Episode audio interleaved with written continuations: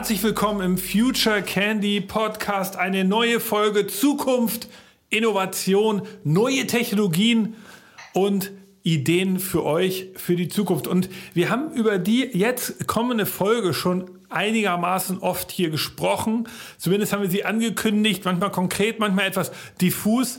Ein Thema brennt uns allen unter den Nägeln und darüber wollen wir heute endlich reden. Und zwar geht es um Blockchain Technology.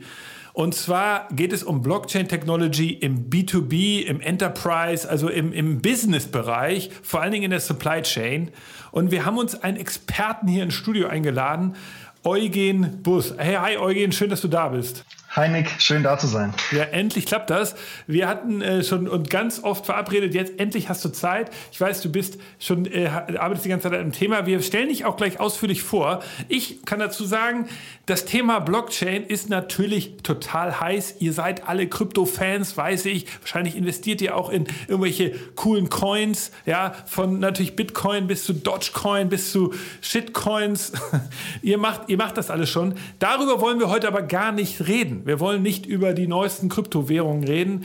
Wir wollen sozusagen nicht über die, die, das, das Währungsthema äh, reden. Das lassen wir komplett aus. Wir wollen darüber reden, was kann man mit der Blockchain eigentlich machen im Businessbereich. Und wenn ihr mal zurückguckt in unsere Podcasts von vor ein paar Jahren, wenn ihr mal zurückguckt in unsere Forschungsergebnisse und News der, von 2016, 2017, dann wisst ihr vielleicht, dass schon ganz früh Firmen gepostet haben, äh, dass sie irgendwas mit der Blockchain machen. Ich weiß, die Lufthansa wollte schon, ich glaube, 2000 2016 oder 2017 wollten sie schon mit der Blockchain Ersatzteile erfassen.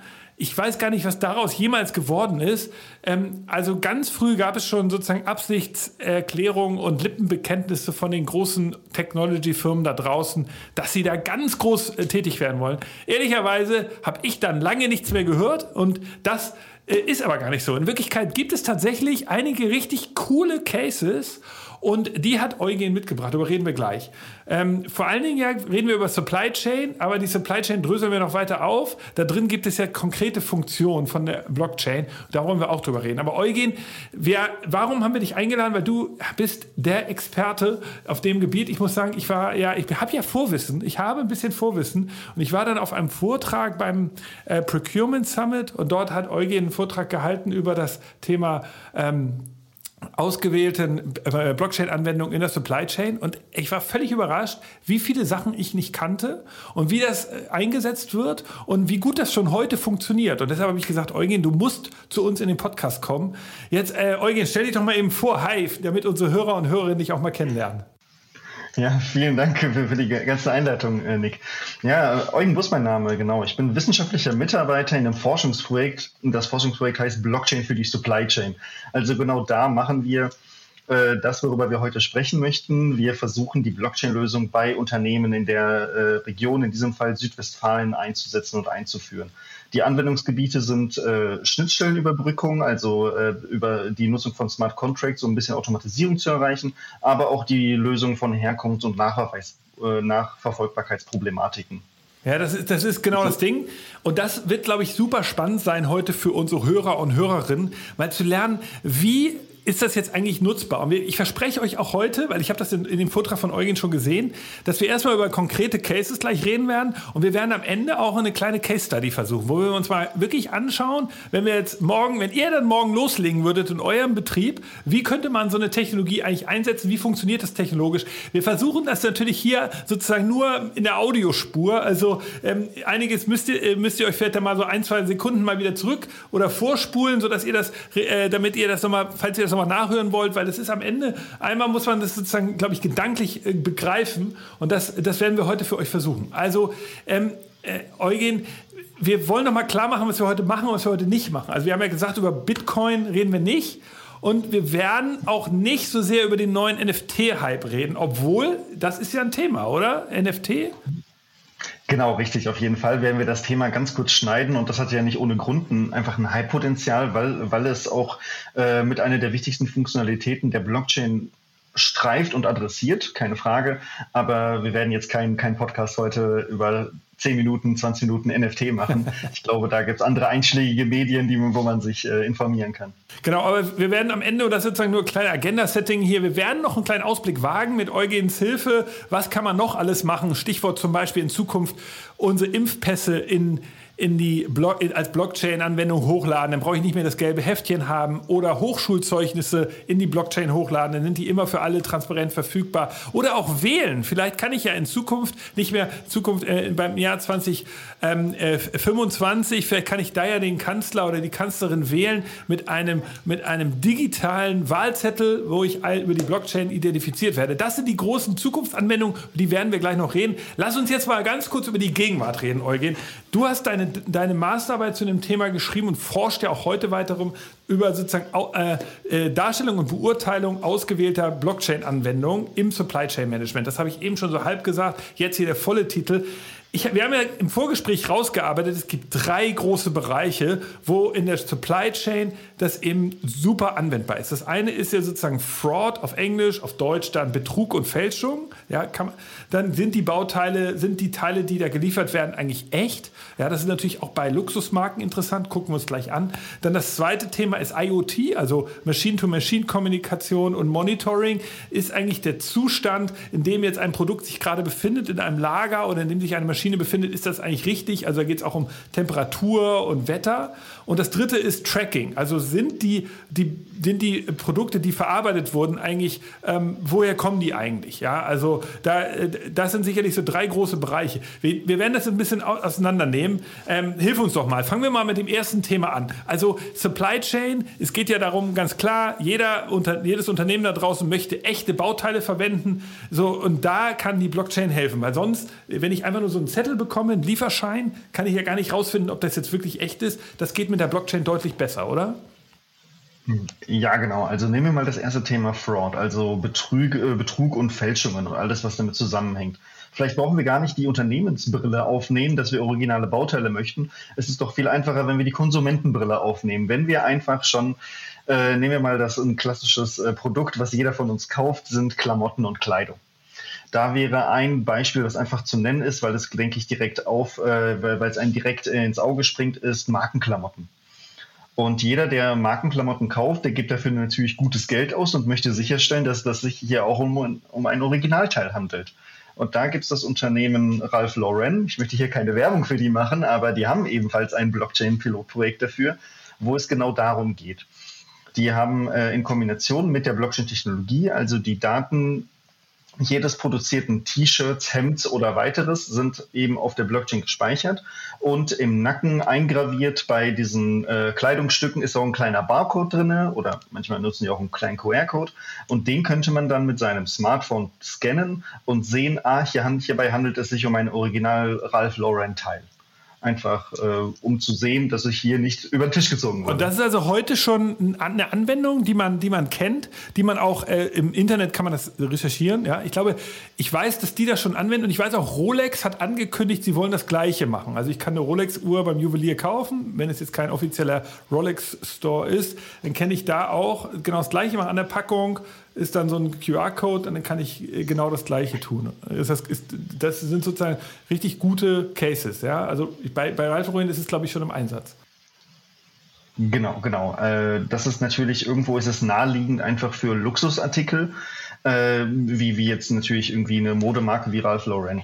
Äh, gleiches Beispiel oder ähnliches Beispiel wäre auch der Juwel, das Juwelierunternehmen. Ich glaube, in diesem Fall ein Schweizer Unternehmen, Güberlin, die nutzen das ähnlich für ihre Luxusuhren äh, und Luxus. Äh, Luxusartikel, die dann auch dir über äh, ein, ein Zertifikat nachweisen können, dass deren dass das einfach ein echtes, äh, ein echte, eine echte Luxusuhr ist, die du da erwirbst, die jetzt vielleicht nicht als Rolex selbst auftreten, sondern als ein äh, Distributor oder besser gesagt ein Händler für diese Luxusartikel. Aber nur noch mal sozusagen auch zur Sicherstellung. Das ist eine Blockchain-Technologie deshalb, weil ähm, der der Code ist jetzt nicht einfach auf einer Datenbank in, in, bei, bei Ralph Lauren gespeichert, sondern der ist dezentral auch, richtig? Also der wird auf verschiedenen Servern weltweit gespeichert, sodass die Fälscher auch keine Chance hätten, das zu kopieren oder zu fälschen in, technisch.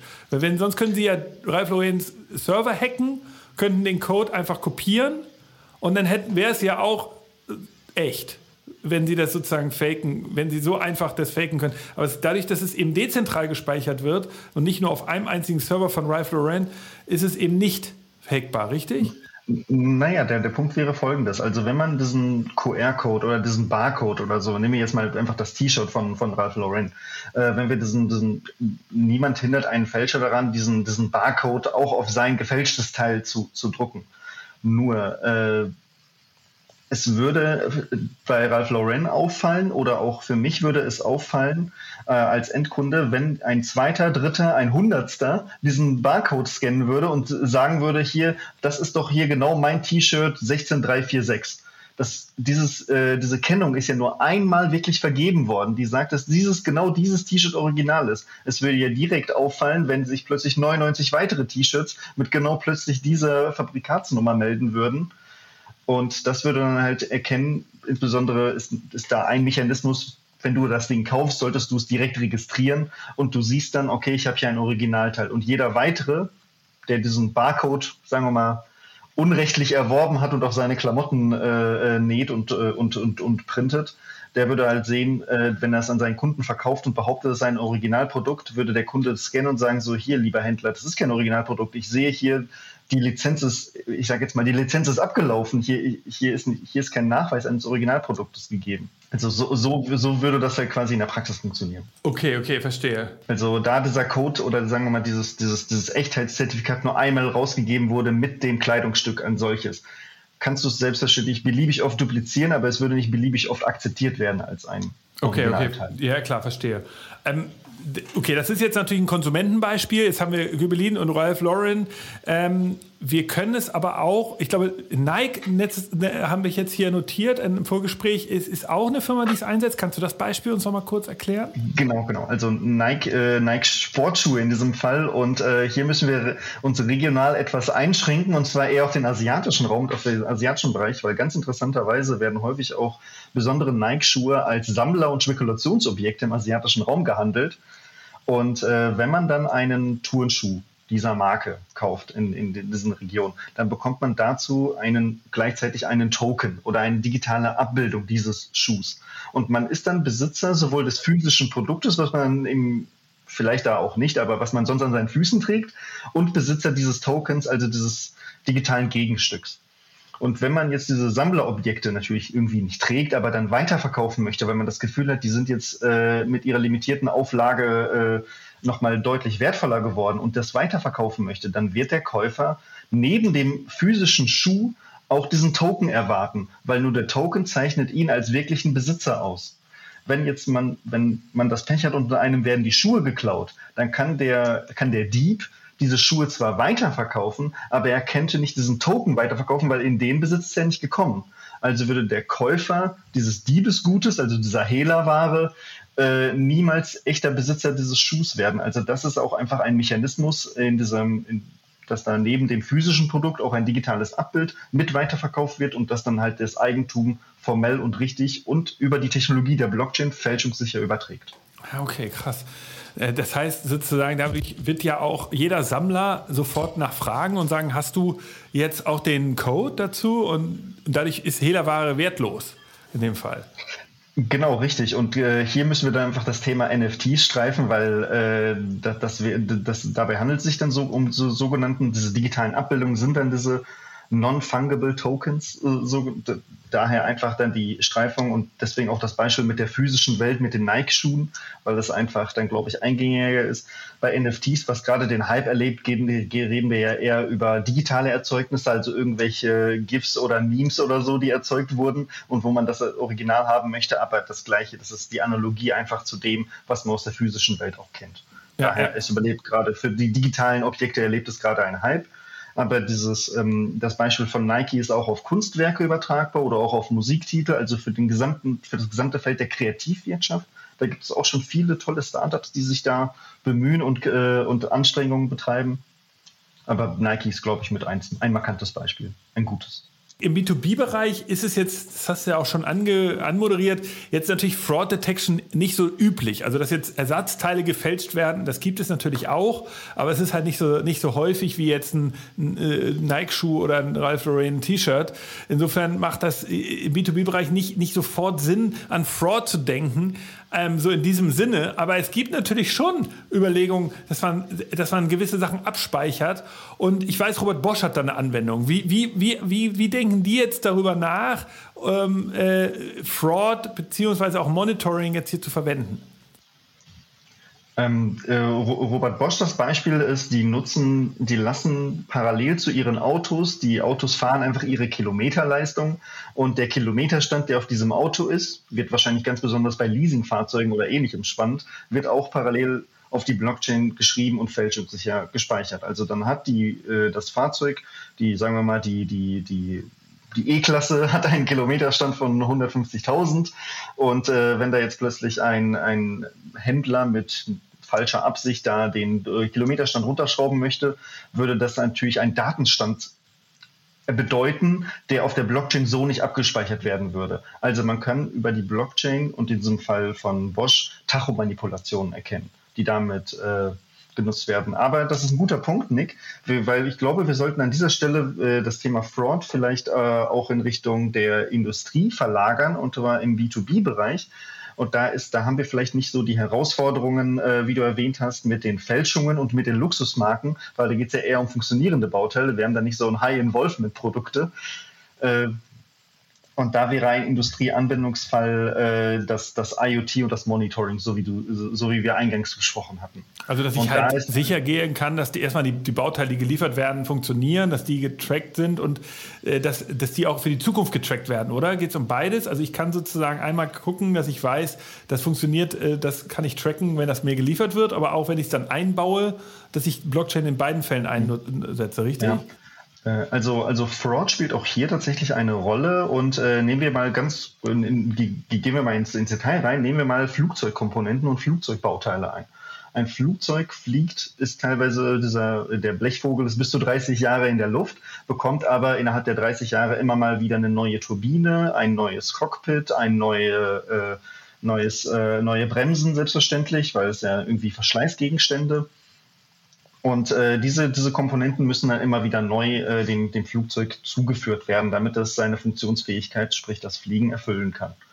Und auch da gibt es selbstverständlich äh, Händler auf der, also oder Lieferanten auf der Welt, die nicht die Qualitätsstandards erfüllen können, die äh, erfüllen können, die zum Beispiel ein, ein Hersteller wie ein, ein Branchen, Branchen, eine Branchengröße wie Honeywell präsentieren kann. Also Honeywell ist zum Beispiel ein riesengroßer Flugzeugkomponentenhersteller im im äh, Wesentlichen äh, für, für Elektrogeräte. Ja, man muss und genau, also Honeywell ist ein amerikanischer Konzern, die bauen auch, ich glaube, die bauen auch Waschmaschinen und, und, und Spülmaschinen und sowas, also auch Consumer Goods, sind in Amerika sehr bekannt. In Deutschland gibt es, sind die auch verbreitet, kann man auch kaufen, sind aber nicht ganz so, ganz so bekannt im Konsumentenmarkt. Aber genau, und sie sind natürlich ein großer Zulieferer, glaube ich, für Boeing und Airbus ähm, äh, und insofern natürlich ein interessanter Fall. Aber erzähl mal weiter, ja.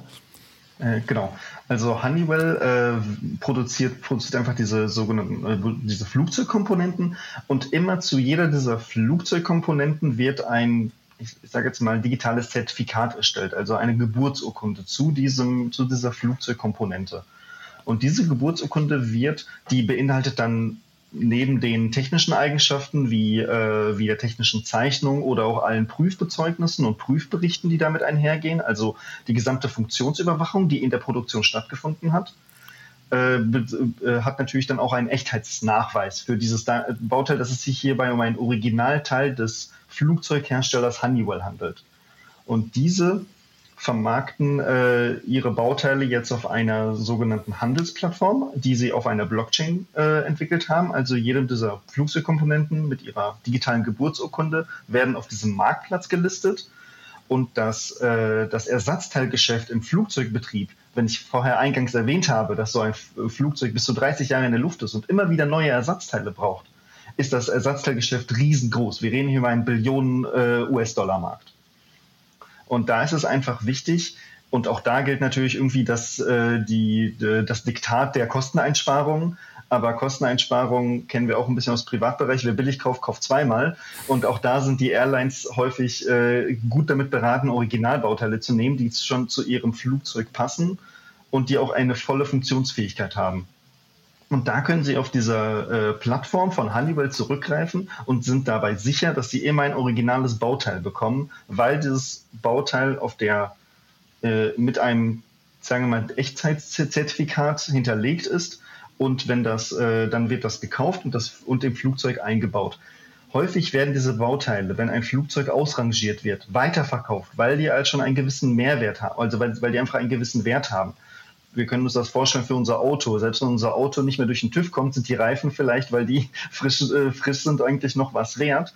Und, wenn, und jetzt überlegen wir die, dass wir die verkaufen möchten, aber auch nachweisen müssen, dass es sich hier um originale Duplon, Michelin oder sonst was Reifen handelt. Mhm. Und genau so muss man sich das auch die, für die Flugzeugkomponenten vorstellen, die dann auf dieser Handelsplattform von Honeywell gelistet werden. Und jeder Käufer, also jede Airline besser gesagt, weiß, dass es sich hierbei um ein A, komplett qualitätsgeprüftes Bauteil handelt und B, immer um, um ein Originalteil des Herstellers. Also hier haben wir das gesamte Thema des des Monitorings, also unser zweiter großer Themenblock. Aber, aber mal ganz gut, damit wir jetzt auch verstehen, warum da eine Blockchain-Anwendung interessant ist. Also ähm, ich habe jetzt also ein Bauteil, äh, wir nehmen mal, äh, was, was können wir denn nehmen? Ein, vielleicht ein Benzinschlauch oder so, der äh, Kerosinschlauch in einem Flügel. So, der muss jetzt besonders äh, qualitativ natürlich sein, logischerweise sicher. Und der wird jetzt ausgebaut, also der, der wird im Verlauf eines, warum braucht man eine Blockchain-Technologie und nicht einfach nur eine, eine Datenbank von Honeywell? Also weil du weil man sicher sein muss, dass wenn ein Bauteil über mehrere Airlines verkauft wird oder dass das transparent ist, dass das sozusagen dezentral ge, ge, gelistet wird? Oder wie, wieso ist das jetzt so wichtig, dass das eben eine, eine Blockchain ist? Kannst du das schon noch hier im Kern erklären? Mhm. Ja, es ist einfach, äh, weil immer wenn, wenn zu diesem Bauteil, also das, äh, vielleicht ist sein, sein, sein Schlauch äh, eine, eine, eine, ein schlechteres Beispiel, weil es sind eher mehr Elektronikbauteile, die dann immer ganz viele Prüf, Prüfverfahren hinter sich tragen. Also immer wenn ein Bauteil verkauft wird, wird ein riesiger, in der Regel heutzutage, ein riesiger Papierberg von, sage ich jetzt mal, 100 Seiten mitgeliefert. Das Bauteil wird ausgebaut und wird dann nochmal in die gesamte Qualitätsprüfung äh, äh, gesetzt. Und vielleicht muss mal ein Sensor getauscht werden oder ein kleines Lämpchen oder sonst was. Aber das Bauteil ist als solches eigentlich gut aber es wird dann wieder an die nächste Airline weiterverkauft. Immer mit einem riesigen Datensatz und einem Papierstapel an Qualitätszeugnissen, Prüfzeugnissen so, und Originalitätsnachweisen. noch. Ja, stimmt. Und, und aus der Vergangenheit. Weil man sehen, man möchte ja sehen, wie viele Flugstunden hat dieses Bauteil denn geleistet. Damit man einfach weiß, wie hoch war denn der Verschleiß dieser Komponente, die ich jetzt günstig oder vielleicht auch nicht günstig gekauft habe. Mhm. Und klar, man könnte es durchaus über eine zentrale Datenbank äh, laufen lassen. Also das ist ja wie, wie häufig bei diesen modernen Technologien, die ersetzen ja häufig schon bestehende Lösungen. Unser Leben funktioniert ja auch, äh, hat ja auch vor der Blockchain, wird auch wahrscheinlich auch nach der Blockchain funktionieren. Nur eben bieten diese Technologien ein neues Anwendungsfeld und eine viel verbesserte, bessere Lösung als zu bestehende Technologien. Okay, verstehe. Vor allen Dingen, dann ist es eben transparent für verschiedene Airlines. Sie können alle auf dieses Bauteil zugreifen. Sie können sehen, können eben auch in die Historie hineinsehen und müssen sich jetzt nicht darauf verlassen, dass jetzt die eine Airline, die Ihnen jetzt das verkauft auf irgendeiner Plattform, auf einer, dass das jetzt die Daten, dass die alle korrekt sind, sondern man kann wirklich in dieser Datenbank von Honeywell da in der Geschichte zurückgehen und sagen, ah, da war die Geburtsurkunde, dann da war der erste Veräußerung, der erste Einsatz, Flugstunden, da war der zweite Einsatz. Und da ist eben klar, dass die Transparenz von so einer Blockchain totalen Mehrwert leistet. Ja. Okay. Genau, weil, weil man einfach eben alle Stationen in dem Lebenszyklus dieser Komponente nachvollziehen kann. Aber nicht nur alle Stationen des Lebenszyklus, sondern auch eben auch alle Prüfzeugnisse und alle qualitätssichernden Maßnahmen, die dabei getroffen wurden. Und weil das die, jetzt, die genau, das kann ja nicht gefälscht sein. Also es kann ja nicht sein, dass irgendein, äh, sagen wir mal, irgendeine eine Airline, die es nicht so genau nimmt, da jetzt irgendeinen Stempel drauf gemacht hat sondern äh, oder die vielleicht irgendeine Qualitätssache nicht richtig eingeführt hat, dann kann man sozusagen immer weiter zurück, wenn dann die nächste Airline da diesen das nicht durchgehen lässt, dann kann man zurückgehen zu der und sagen, ey, Moment, du hast da was gefälscht. Also es ist sozusagen Transparenz, wo auch die Probleme entstehen, richtig? Also es wird sozusagen klar, wie, wieso, wie, wie, genau, wo sozusagen, an welcher Stelle was nicht funktioniert hat, oder? Ist das auch so? Also, also, also, ähm, wenn man eine Komponente kauft, dann braucht man ja ein gewisses Vertrauen, dass die funktioniert. Aber dieses Vertrauen wird eben auf die Blockchain externalisiert. Also man braucht nicht eben, wie wir Menschen, ein Vertrauen, dass wir nicht über den Tisch gezogen werden, wie bei eBay Kleinanzeigen, sondern haben das über diese Technologie, die ja aufgrund ihrer kryptografischen Verfahren äh, eine Manipulationssicherheit per, per Technik darstellt und anbietet, einfach die Sicherheit, dass diese Komponente völlig einwandfrei ist. Okay. Und auch, dass wir eine gute Komponente gek äh, gekauft haben. Also wir haben jetzt ja gesagt, dieser, dieser zweite Anwendungsfall, über den wir jetzt ja schon reden mit Boeing und Honeywell, ähm, der nennt sich sozusagen Zustandsüberwachung. Also ich habe sozusagen, genau, in, in, so einem Lebenszyklus kann ich immer wieder gucken, sind alle Prüfzeugnisse dabei, das wird alles externalisiert in einer Datenbank, auf die alle Zugriff haben, dadurch eben auch hohes Vertrauen. Es gibt aber noch mehr Beispiele oder vielleicht gehen wir noch mal ein paar Beispiele durch, die auch noch funktionieren. Also, also der, der Punkt der Zustandsüberwachung äh, trifft, es, trifft es schon sehr gut, weil man eben alle Prüfzeugnisse da reinnimmt, aber das ist halt immer so eine Ex-Post-Betrachtung. Ne? Also man, man hat eine, eine, eine Komponente, die die hat einen gewissen Qualitätsstand äh, und dann kommt sie in einen, in einen, sagen wir mal, qualitätssichernde Maßnahme und hat einen besseren Qualitätsstand. Dann gibt es natürlich auch noch das Feld der Zustandsüberwachung, was man wirklich als äh, Monitoring bezeichnen kann, also eine kontinuierliche Überwachung über die gesamte Lieferkette hinweg. Da würde ich jetzt vielleicht ein bisschen weg von den Flugzeugkomponenten gehen, sondern zu einem, zu einer, zu einem Produkt, das wir alle kennen, vielleicht der eine oder die meisten von uns auch irgendwo in seinem Arm haben, und zwar zu Impfstoffen. Ah, ja. Und zwar hat man, äh, äh, gab es zwei britische Krankenhäuser, die haben die Blockchain-Technologie dafür genutzt, um nachzuweisen, dass äh, die Vakzine von in diesem Fall BioNTech und Pfizer, wir erinnern uns alle düster an den Anfang der Pandemie, diese Vakzine, die mRNA-Impfstoffe müssen eine Temperatur oder dürfen eine Temperatur von minus 70 Grad nicht übersteigen weil die dann sonst ihre Wirksamkeit verlieren oder besser genau. gesagt dann in die, in die äh, Range kommen, dass die ihre Wirksamkeit ähm, verlieren können. Also die werden ja, wir bekommen ja keine minus 70 Grad in den Arm gespritzt, wir bekommen ja äh, etwas in, in, in, Raumtemperatur, aber die sind dann nur in einem gewissen Zeitfenster äh, können diese Impfstoffe diese Wirksamkeit haben. Wenn wir schon auf dem Lieferweg diese Temperatur überschritten haben und das bei dem Hausarzt oder beim Impfzentrum ankommen würde, dann würde man unwirksamen Impfstoff äh, verimpfen. Und äh, genau an dieser Stelle, um nachzuweisen, dass im gesamten Lieferweg diese Temperatur eingehalten wurde, wurden IoT-Sensoren oder IoT-Devices besser gesagt, am Ende des Tages sind das Temperatursensoren, äh, mit in die Lieferungen der Wirkstoffe reingepackt, also der, der Impfstoffe einge, äh, eingelassen in, in den Lieferumfang. Und die haben kontinuierlich gemessen, welche Temperatur äh, befindet sich gerade in diesem Behälter. Also die haben dann permanent reingeschrieben in die Blockchain, ich bin Sensor A und messe eine Temperatur von minus 72 Grad. Ich messe 10 Minuten später minus 71. Ich messe 10 Minuten später minus 72 und etc. pp. Also über die gesamte Lieferzeitraum von, ich sage jetzt mal, mehreren Stunden oder vielleicht auch mehreren Tagen äh, wurde nachgewiesen, dass diese Temperatur niemals überschritten wurde. Also das Krankenhaus oder der, das Impfzentrum oder der Hausarzt, wie auch immer, er kann auf, auf, durch die Blockchain-Technologie und durch das kontinuierliche Messen dieser Daten sehen, dass diese Impfstoffe äh, absolut keine Wirksamkeitsproblematik haben. Also die sind, werden auf jeden Fall hundertprozentig wirksam sein, weil eben die Temperatur niemals überschritten wurde. Und das ist also muss ich da keine Sorgen machen. Ja, und hier sieht man auch wieder so einen Vorteil, warum die Blockchain-Technologie Sinn macht, weil wäre es jetzt eine Datenbank von einem, von dem Krankenhaus, ja, dann hätte jetzt sozusagen der, der Spediteur oder das Auslieferunternehmen gar kein Interesse, die Daten da reinzuschreiben, weil sie keinen Vorteil haben und dann gehört es ja nur dem Krankenhaus. Aber dadurch, dass halt alle Beteiligten in der Wertschöpfungskette hier einen Vorteil davon haben, dass sie das sozusagen nachweisen können, dass sie und in alle sozusagen haben, alle können ihre Daten da reinliefern, soweit ich das verstehe. Also das Krankenhaus liefert die Daten, die Unternehmen, die, das, die, die, die, die Impfstoffe ausfahren oder ausliefern, die Ärzte, alle haben einen Vorteil davon, dass sie da hineingucken können, oder? Ist das, ist das der Sinn, warum man jetzt nicht einfach nur eine, eine Datenbanksanwendung hier nimmt? Und, und, und, weil, und es ist auch noch.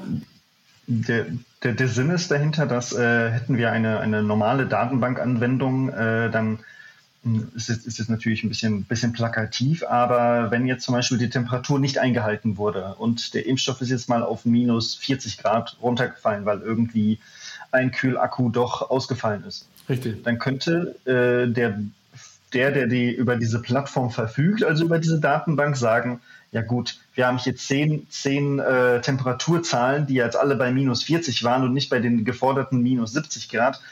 Du, äh, äh, Nick, schreib, schreib die doch mal kurz auf minus 70. Ja, kann ich sozusagen selber mit der Hand, mit der Datenbank hantieren. Verstehe. Genau. Okay. Und äh, am Ende des Tages laufen dann im schlimmsten Fall ein paar hundert Menschen ohne wirksamen oder schlechter wirksamen Impfstoff rum, ist, dann natürlich gibt es da noch andere, ganz große andere Problematiken, aber äh, ich möchte jetzt nicht Pandemiegeschehen aufarbeiten, aber äh, nichtsdestotrotz äh, ist auf jeden Fall an dem Impfstoff nichts dran gewesen. Das ist eigentlich die Hauptsache dahinter. Also der Punkt ist einfach, den, die Qualität und den Zustand eines Produktes während des Lieferweges zu, äh, ja, zu tracken, also zu monitoren. Ja, genau, okay. Zu überwachen. Also das hat, genau, wir haben jetzt also schon von den drei Funktionen, wir haben jetzt über Fraud haben wir gesprochen, jetzt halt Monitoring, da geht es eben um diese Zustandsbeschreibung. Und ein schönes Beispiel, das mit den Impfstoffen und auch natürlich extrem aktuell. Gehen wir mal auf einen, den dritten Anwendungsfall ein. Und zwar geht es ja hier um Tracking. Also darüber, dass ich jetzt, das kennen wahrscheinlich sehr viele von euch da draußen, Tracking, Herkunftsnachweis äh, und Rückver Rückverfolgbarkeit ein, äh, dabei geht es eben darum, dass wir, wir alle kennen den berühmten Fall von Starbucks. Ja, man soll also bei Starbucks jetzt im Eingangsbereich, kann man sich natürlich einen Kaffee bestellen, aber man kann natürlich auch teilweise Kaffee kaufen von Starbucks und hinten auf der Starbucks-Packung, da kann ich in den USA, es geht das glaube ich, glaube in Europa bin ich mir nicht sicher, kann ich dann mit meinem Handy und der Starbucks-App kann ich äh, den, den QR-Code einscannen und dann kann ich sehen, welcher Bauer hat mir jetzt, äh, welcher Kaffeebauer hat diesen Kaffee angepflanzt. Oder ich weiß, bei der Deutschen See ähm, hier in Deutschland geht das auch schon. Da kann ich gucken, wo wurde ein der Lachs gefangen oder so. Also ich kann sozusagen zurückverfolgen, wo gewisse Produkte herkommen. Also es, das funktioniert heute schon. Teilweise behaupte ich, ist das aber noch keine Blockchain-Anwendung, ähm, leider. Deshalb weiß man immer nicht hundertprozentig, ob diese Daten auch stimmen.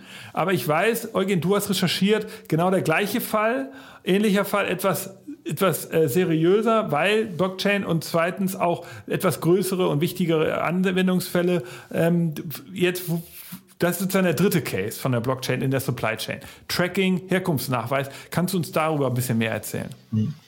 Also um einfach wieder das Schlagwort aufzugreifen, auch hier geht es selbstverständlich um Vertrauen. Also wir können nicht äh, als Endkunde nicht sicher sein, dass die eingespeisten Daten wirklich der Wahrheit oder der Richtigkeit entsprechen über die technologischen Grundlagen der Blockchain, dass die eben die Daten äh, verkettet als Hashwerte haben und wir da äh, sicher sein können, dass die nicht, nicht nachträglich manipuliert wurden, äh, können wir sicher sein, dass da, ich sage jetzt mal, die Wahrheit steht.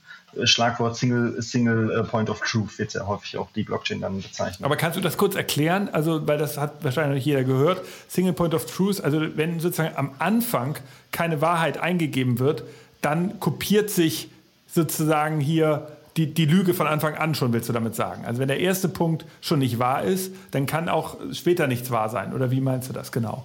Ähm, ja, so, so, so, könnte man, so könnte man das sagen. Das ist natürlich auch mit dann in der gesamten Supply Chain eins der größten Hauptprobleme. Wir möchten ja auch hier ein bisschen natürlich differenziert und nicht die Blockchain als äh, beste Erfindung seit geschnitten Brot verkaufen. so ist es nicht. Äh, auch die Blockchain hat da ihre Schwierigkeiten. Also wenn man äh, falsche Informationen da reinschreibt und die dann kontinuierlich weiter fortschreibt, dann bleiben die Informationen auch falsch. Also da, auch da gilt in der Informatik der Hauptsatz Garbage in, Garbage out. Also das, äh, das, äh, das trifft auch für die Blockchain zu, keine Frage. Äh, nur eben, dass diese Daten während des Einspeicherns und während der sämtlicher Transaktion und während der Lieferkette nicht äh, in fälschlicher Absicht manipuliert wurden eines Unterne von einem Unternehmen oder von einem Akteur dafür dient halt eben die Blockchain mit ihren kryptografischen Verfahren und Sicherheiten. Okay, verstehe. Also die Single Point of Truth, aber nur noch mal ganz kurz, weil das ist, ist ein Problem oder das ist kein Problem. Also das ist ja dieses Problem, dass irgendeiner einmal falsche Daten reinpflegt, die keiner kontrolliert, die sich dann kopieren, richtig? Genau, also das ist, ist, ist weiterhin ein, ein, ein Problem. Also die, äh, die Blockchain-Technologie wird keine, wird wird keine Kinderarbeit ersetzen, wird keine Umweltverschmutzungen äh, äh, bekämpfen im, im Sinne, das ist, das ist eine Technologie, die dafür, also die das nicht, nicht automatisch kann. Nichtsdestotrotz kann man mit dieser Technologie sogenannte Markteintrittsbarrieren schaffen. Man könnte sagen, ein Unternehmen nur, nur mit einer bestimmten Zertifizierungen ist in der Lage, an diesem Blockchain-Netzwerk teilzunehmen. Ah. Da redet man häufig über eine Permission-Blockchain. Also man erlaubt nicht jedem Unternehmen einfach, äh, daran teilzunehmen. Nehmen wir mal die, die Kaffeebohnen als Beispiel. Das kann nicht jedes Unternehmen einfach in die Blockchain sich, äh, also Lieferant für Starbucks werden. Starbucks könnte beispielsweise, ähm, ich, bei dem weiß ich jetzt nicht, äh, ob sie eine Blockchain nutzen. Ich meine aber keine, also jetzt das noch nicht in meinen Anwendungsrecherchen gelesen zu haben man könnte das als eine sogenannte Markteintrittsbarriere nutzen und sagen, lieber, lieber Kaffeebauerlieferanten, nur wenn du diese Zertifikate hast, wenn du uns nachweisen kannst, dass du keine Kinderarbeiter hast, dass du keine Pestizide verwendest, nur dann darfst du Lieferant für uns werden. Das ist ja ein ganz klassischer normaler Fall der Lieferantenqualifizierung. Also da erzähle ich nichts Neues. Das ja, ist seit den 80er, 90er Jahren, seit den Punkten der Globalisierung bekannt. Nur dann nutzt man noch zusätzlich den Punkt der Blockchain, dass man ihn dann auch auf die Blockchain sich registrieren oder sich die Information schreiben lässt. Und so kann man diesem Fehler, so wie wir es vor, vor ein paar Minuten gesagt haben, mit dem Garbage in, Garbage out halt Rechnung tragen und das verhindern. Ah, okay. Indem man in diesem Prozess der Lieferantenqualifizierung und Auditierung, den man ohnehin in heutigen Wertschöpfungsketten macht, äh, da auch die Blockchain mit zum Einsatz, die dann mit zum Einsatz kommt. Okay, okay, verstehe. Also die, äh, also die dann quasi als ja, Markteintrittsbarriere, um da das schlicht, Schlagwort zu nennen. Okay, das ist interessant. Lass uns dafür nochmal genauer hingehen. Also wir haben das ja jetzt so ein bisschen abstrakt äh, kommuniziert hier, dieses Thema Tracking. Ich habe dieses Starbucks-Beispiel genannt. Erzähl du nochmal genau, du hast das ja ein bisschen tiefer recherchiert. Wie, wie, mhm. wird das, wie kommt das in der Industrie zum Einsatz? Mhm. Also äh, gehen wir mal äh, vom, vom Kaffee weg und gehen mal in andere sensible Rohstoffe rein. Gehen wir mal in, in Kobalt rein. Äh, und zwar gibt es hier jeweils zwei Pilotprojekte, die, die einfach erwähnenswert sind. Also einmal von Daimler, die äh, ihre Kobalt-Lieferkette äh, über Blockchain äh, nachweisen möchten. Also da wirklich Anwendungsbeispiele, können, kann jeder gerne googeln und recherchieren. Aber auch Volvo, die machen etwas ganz Ähnliches. Die möchten dafür nämlich sorgen, dass an ihr die Lieferanten, also die Minenbetreiber, die Kobalt wirklich äh, schürfen, sich nur dann auf der Blockchain positionieren, wenn sie vorher durch die äh, äh, durch die ähm, Prüf, Prüfverfahren und äh, durch ja, durch, durch die Prüfverfahren seitens Daimler, durch die ganzen Compliance-Regeln auch durchgekommen sind. So möchte Daimler nachträglich sicherstellen, dass das geschürfte Kobalt und das verbaute Kobalt, ein ganz, ganz wichtiger Rohstoff für die E-Mobilität, auch ohne ethische und sozial fragwürdige und nachhaltig richtige äh, Verwerfungen geschürft wurde und dann später in ihren Komponenten landet. Okay, also das, das das verstehe. Und das ist auch wichtig, weil ich glaube, wir hatten hier im Podcast das Thema schon mal kurz angesprochen, dass, so, dass diese Edelmetalle und die, die, die man ja braucht für für auch zum Beispiel Smartphone-Produktion, Kobalt auch da ein ganz wichtiges, äh, äh, ganz wichtiger Rohstoff, die sind ja teilweise noch nicht zertifiziert sozusagen in den, den äh, klassischen äh, Zertifizierungsverfahren. Also es gibt hier kein, Bi kein Biosiegel für Kobalt oder so. Das ist das Problem. Das heißt, die Industrie erfindet hier eine eigene Lösung dafür, um sich halt auch bei Shareholdern sozusagen zu professionalisieren. Und hier sieht man, Daimler macht das mit so einem Verfahren und insofern ein cooles Beispiel. Ähm, ich weiß, du hast das auch für, äh, für Biobaumwolle, glaube ich, bei C&A, richtig? Genau, Biobaumwolle ist dann das andere Beispiel, ist jetzt vielleicht ein nicht so äh, äh, wertvoller Rohstoff, aber nichtsdestotrotz ein sensibler Rohstoff, weil wir als Endkunden und Konsumenten natürlich auch irgendwo immer sensibler werden. Wir möchten nicht wissen, dass da äh, Blut an den, an den, also blutige Finger an unseren Klamotten dranhängen. Das ist äh, jedem von uns, das ist irgendwo ein Bedürfnis, äh, ganz gleich wie hoch oder niedrig der Preis ist, dass wir nicht einen Beitrag zur Ausbeutung von Menschen oder zur Ausbeutung der Umwelt leisten möchten. Und deswegen müssen wir irgendwo auf das Siegel Bio-Baumwolle vertrauen. Also wie häufig? Einfach bei Siegeln sind wir als Endkunde, glauben daran, an die Richtigkeit dieses Siegels. Aber auch da gibt es äh, zahlreiche äh, äh, Reporte, sei es irgendwie von der ARD, ZDF oder Arte-Dokus oder sonst wie, äh, jeder kennt es, dass da irgendwie meistens mit diesen Zertifikaten und mit diesen Biosiegeln gar nicht so viel her ist dass da eben äh, behauptet wird, ein Siegel zu bekommen oder das Siegel wird am Ende am Produktionsstandort Deutschland irgendwie ausgestellt, aber über die gesamte Wertschöpfungskette sind un, teilweise unmenschliche oder, un, äh, un, oder ökologisch ver, verwerfliche, also starke Verwerfungen äh, an Produktionsbedingungen gegeben. Also Biobaumwolle ist hier bei, beim Beispiel C&A, die nutzen die Blockchain eben dafür und auch da wieder geht es darum, seinen Lieferanten vorher so weit qualifiziert zu haben, dass der Bio-Baumwolle verkaufen kann. Und äh, hier kommt ein Problem, aber auch eine Lösung des Blockchain-Gedankens zum Einsatz. Also die Blockchain funktioniert nur dann gut, wenn wir Netzwerkeffekte haben. Also wenn mehrere an dieser Technologie teilnehmen. Zum Beispiel äh, nimmt C&A die Bio-Baumwolle von einem bestimmten, von einem bestimmten Bauern oder einer, äh, besser von einem Lieferanten.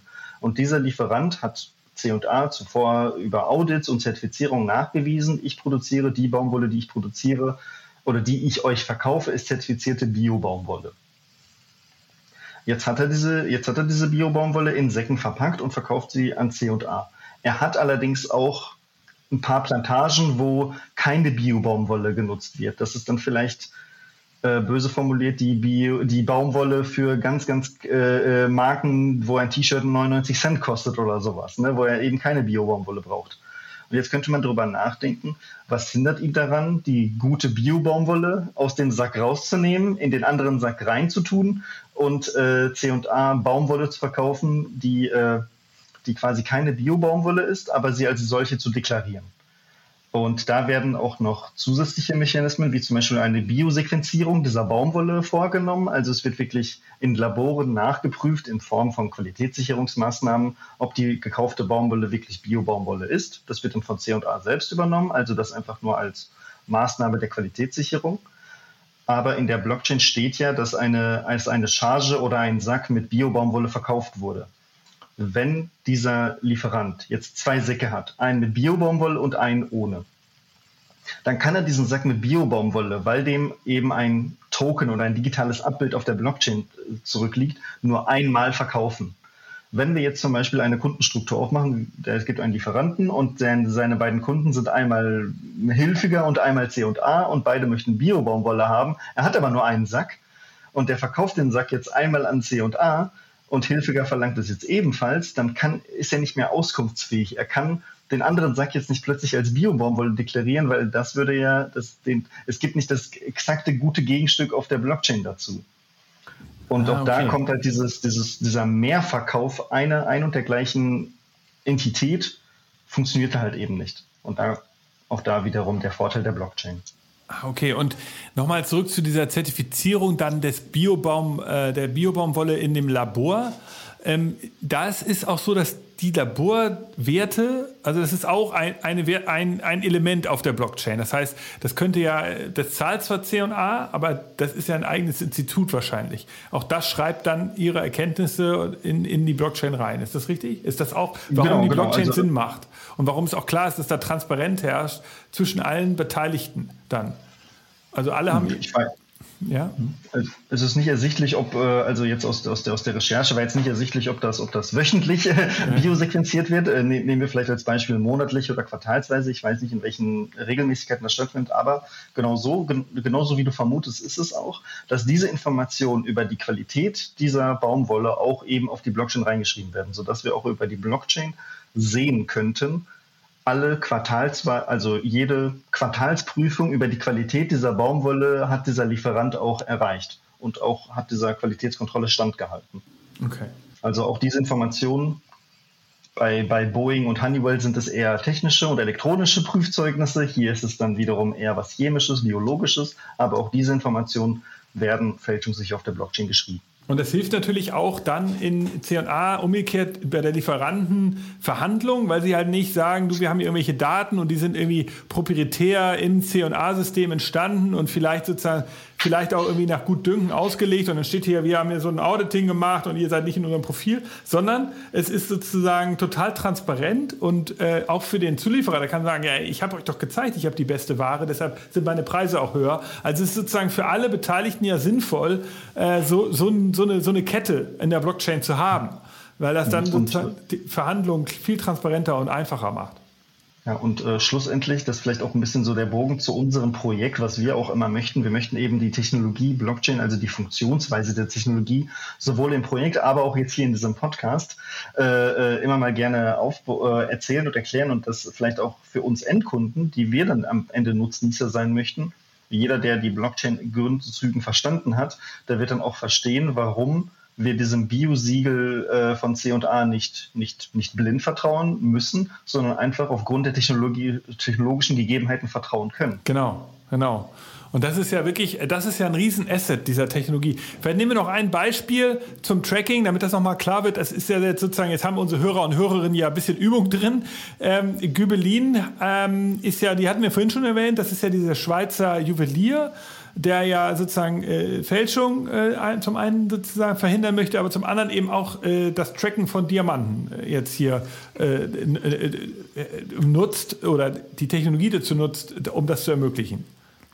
Genau, richtig. Also was man dazu erwähnen muss, wie es häufig bei diesen ganzen Anwendungsfällen, über die wir heute gesprochen haben, äh, der Fall ist, keines dieser Unternehmen oder nur in den seltensten Fällen kann die Blockchain als solche Technologie alleine aufbauen und baut sie alleine auf. Da sind leider häufig nur sehr viele Einzelpilotprojekte.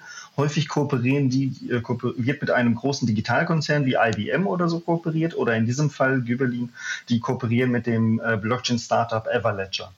Also deswegen setzen sich ganz viele Blockchain-Startups halt auch durch, die sich dann auch zum Beispiel auf diese Herkunftsnachverfolgbarkeitslösungen spezialisieren. Manche spezialisieren sich ein bisschen auf Fraud Detection und sowas, also auch auf verschiedene Anwendungsgebiete. Also da kann man auch nach Blockchain-Startups suchen, die sich häufig auf verschiedene Anwendungsbereiche spezialisiert haben und auch mehrere Cases gleichzeitig anbieten.